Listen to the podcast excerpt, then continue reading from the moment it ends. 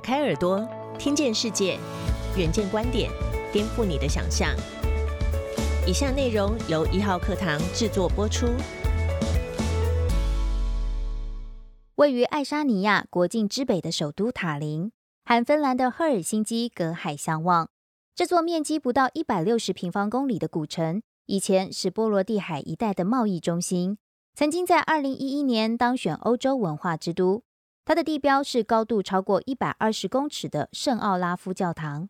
老城区在一九九七年时被联合国认证为世界遗产。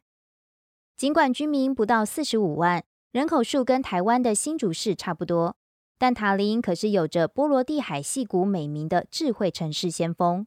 境内拥有超过四百家 ICT 公司聚集于此。二零零三年，该国出现第一家独角兽企业 Skype。就是从这里冒出头的创业新星。二零二零年底，他们刚从桃园市手上接下最新一届的智慧城市论坛全球首奖。当时代表全程接下这份荣耀的塔林市议会主席提特泰利克说道：“我们在这方面已经努力很久，一路见证爱沙尼亚在各方面的进步。塔林的确值得这份荣耀。”而这几年前仆后继到爱沙尼亚取经学习的人们，塔林更是不容错过的拜会重镇。光是二零一九年，这座城市就接待将近一万两千名来自各国的参访者。连台北市长柯文哲也曾经在一年前率队登门请教。透过上届 ICF 首奖城市桃园市的居中牵线，《远见》杂志岳阳采访到塔林市议会主席泰利克。二零零九年开始进入市议会服务的他，大方的和台湾分享推动智慧城市和数位服务的第一手心得，以及对未来数位浪潮的诸多观察。以下是本次的采访精华。《远见》杂志问到的第一个问题是：爱沙尼亚是国际上推动数位化非常闻名的典范，请问在推动智慧城市相关政策时，中央政府如何跟地方城市合作呢？泰利克回答：“在资讯化时代，爱沙尼亚的秘密武器就是数位化。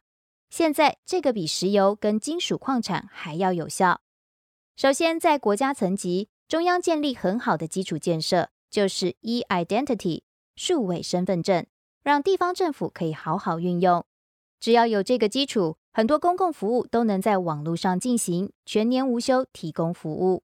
现在，除了婚姻跟土地交易，还需要本人现身。”我们几乎所有事情都能上网完成。根据估计，每年靠这些数位服务，就帮爱沙尼亚省下约百分之二的 GDP。而且不止本国人爱用，连外国人也喜欢。目前大概有七万名外籍人士申请爱沙尼亚的 e-residency 电子公民，同样可以使用各项数位服务。对大国来说，这个数字或许没有什么，但爱沙尼亚只是一个一百三十万人的小国。当然，每个城市也可以发展客制化的地方服务，但基本上都靠这套基础建设来支持。第二个问题是，刚刚提到数位身份证是重要基础，台湾最近才因为这个议题引发讨论，甚至中央和地方还不同调。你们也遇过这种状况吗？泰利克回答：有的，这并不容易。爱沙尼亚也是经历了很多年，才一步步慢慢建立起来。让民众逐渐适应这样的 e lifestyle，并且对系统产生信任感。刚开始推动的时候，大概只能上网报税，民众接受度也不高。后来政府想了很多办法，譬如找银行开发相关应用，到学校宣导，就连选举也用线上投票，民众才越来越习惯。以投票为例，有些国家说可以通讯投票，但还是要印出纸张，其实不太数位化。我们只要拿实体卡片插入电脑，输入密码，就算实体卡不在身边，也能用行动密码或手机认证，这样才是真的方便。不管你在山上践行或在河边钓鱼，到处都能投票。第三个问题是，台湾民众很关切各资及隐私问题。爱沙尼亚以前曾经受过苏联统治，人民不担心被老大哥监控吗？泰利克的回答。事实上，我们现在比较没有那么关注这个议题了，因为大家知道政府一定会掌握你的数位足迹，尤其在安全服务方面。假使你突然身体不舒服需要帮助时，政府能不能找到你？现在民众更在意的是谁拥有资料？答案就是人民自己。我们透过一种 KSI 的区块链技术，加强政府的数据管理和系统完整性。只要民众有疑虑，随时可以登入系统，查看有谁、什么单位、什么时候、用什么理由看过你的资料。每个人的电子身份证就是登入钥匙，可以随时查看这些记录，还可以拒绝不给哪些单位看。对公务人员来说也是一样。如果有女性发现自己的资料被警察调阅，但并非法律规定的正式理由，可以发出抗议跟诉讼，这些警察也会受到惩处。第四个问题是，让人民有机会说不，的确很重要。只是万一有人完全拒绝开放各资给任何单位，这样也可以吗？泰利克回答：要看状况。如果是跟日常生活和必要服务有关的，像是购买房屋、开药单。申请银行账户一定要有地址，不然就无法使用这些服务。相对的，假使相关单位没有必要理由，也不能随便调阅民众资料。第五个问题，塔林有发达的 IC 产业聚落，曾经孕育出 Skype 这样的独角兽。你们如何把产业能量导引到城市建设？泰利克回答：在塔林，我们总说 Think globally, but test in Tallinn。关键是让城市成为好的测试场域，才能吸引企业来投资，同时创造就业机会。像不久前，我们就跟私人企业合作，完成塔林的城市三 D 建模。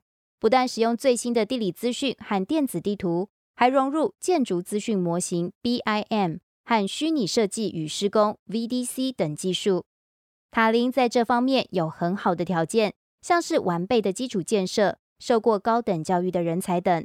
还有，我们的城市规模是刚刚好的小，在这里测试成功的解决方案，说不定也能套用到其他城市，像是台北跟纽约。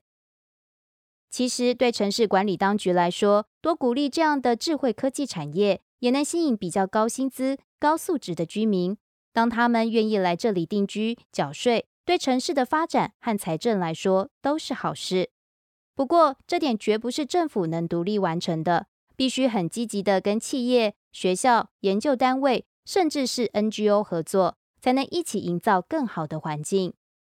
我们在二零一八年开发了一个应用程式 Evelyn，鼓励大家向市政府提出各种建议，让公民参与这个改变过程。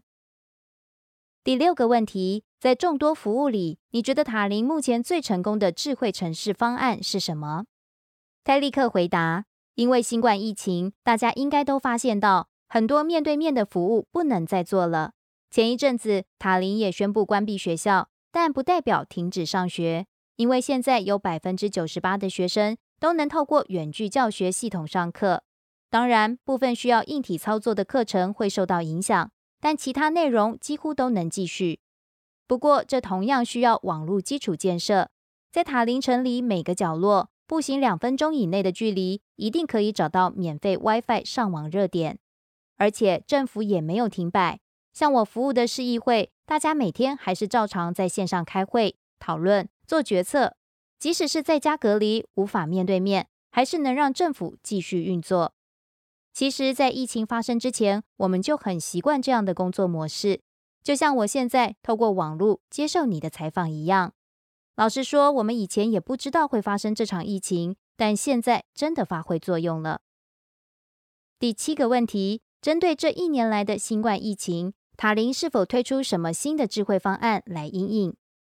泰利克回答：刚好在这两年，我们和一家新创公司 Starship 合作，在某些街道上测试无人驾驶的行李机器人。原本他们是准备给快递公司使用的。结果在封城期间，这些机器人刚好可以用来运送食物跟物资。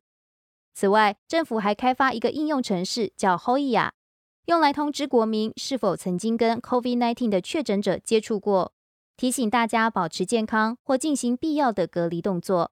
当然，这个城市会保护民众隐私，不会透露被感染者的真实身份。第八个问题是，塔林已经被视为智慧城市典范。未来还有哪些问题有待解决吗？泰利克回答：让民众持续信任这个系统，永远是最重要的。其次是不断提升服务，找更多不同的单位合作，提供新的创意。而且很多时候，这些资源都是从国外来的。至于执行层面，我们现在投入很多方案在交通运输。这几年塔林的私家车数量持续增加，塞车也造成民怨，必须提供市民更多替代的交通方式，还要符合低碳环保的原则。而且这个挑战也不光是交通问题，还牵涉到城市的整体规划，包括未来的道路、住宅、街区该如何调整的议题。另一个最近出现的讨论是，当电子化服务越来越多，可在线上完成各种生活所需，整天在家工作，几乎都不用出门了。这时候人的心理状况会不会出现问题？民众健康会不会也跟着退步？以后有没有新的机制跟方案，可以重新创造人与人之间的连结？以上是塔林市议会主席泰利克精彩的岳阳采访。更多相关报道及精彩内容，请参阅《远见》杂志。